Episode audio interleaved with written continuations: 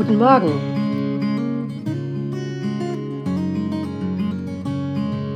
Zuversichtlich in den Tag. Ein Podcast von Silke Stadtaus.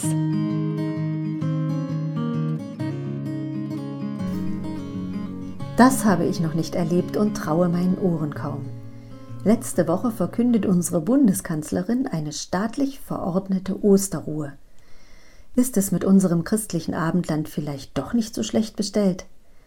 Klar muss ich mir die Umstände anschauen, und die sind wahrlich nicht erfreulich. Steigende Corona-Zahlen und drohend volle Intensivstationen.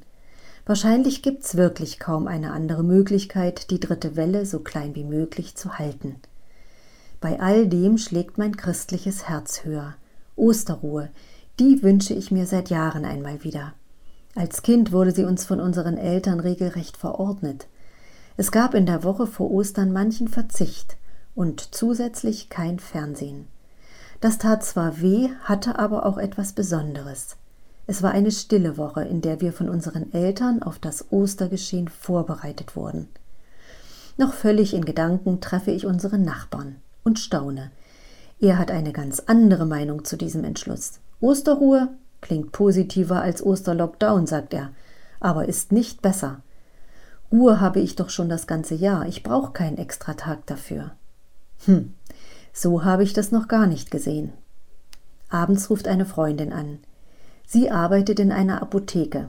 Die Idee mit der Osterruhe findet sie super nach dem ganzen Stress. Hoffentlich bleiben Sie dabei. Wieder eine andere Meinung. Stimmt schon, unzählige Menschen arbeiten ohne Lockdown.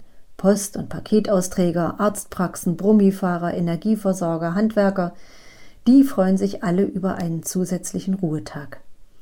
Aber nicht alle, die es nötig hätten, profitieren ja davon. Beispielsweise die fleißigen Arbeitskräfte in den Supermärkten, ganz zu schweigen vom gesamten Gesundheitssystem. Puh, inzwischen bin ich völlig durcheinander. Wer will es denn jetzt wem noch recht machen?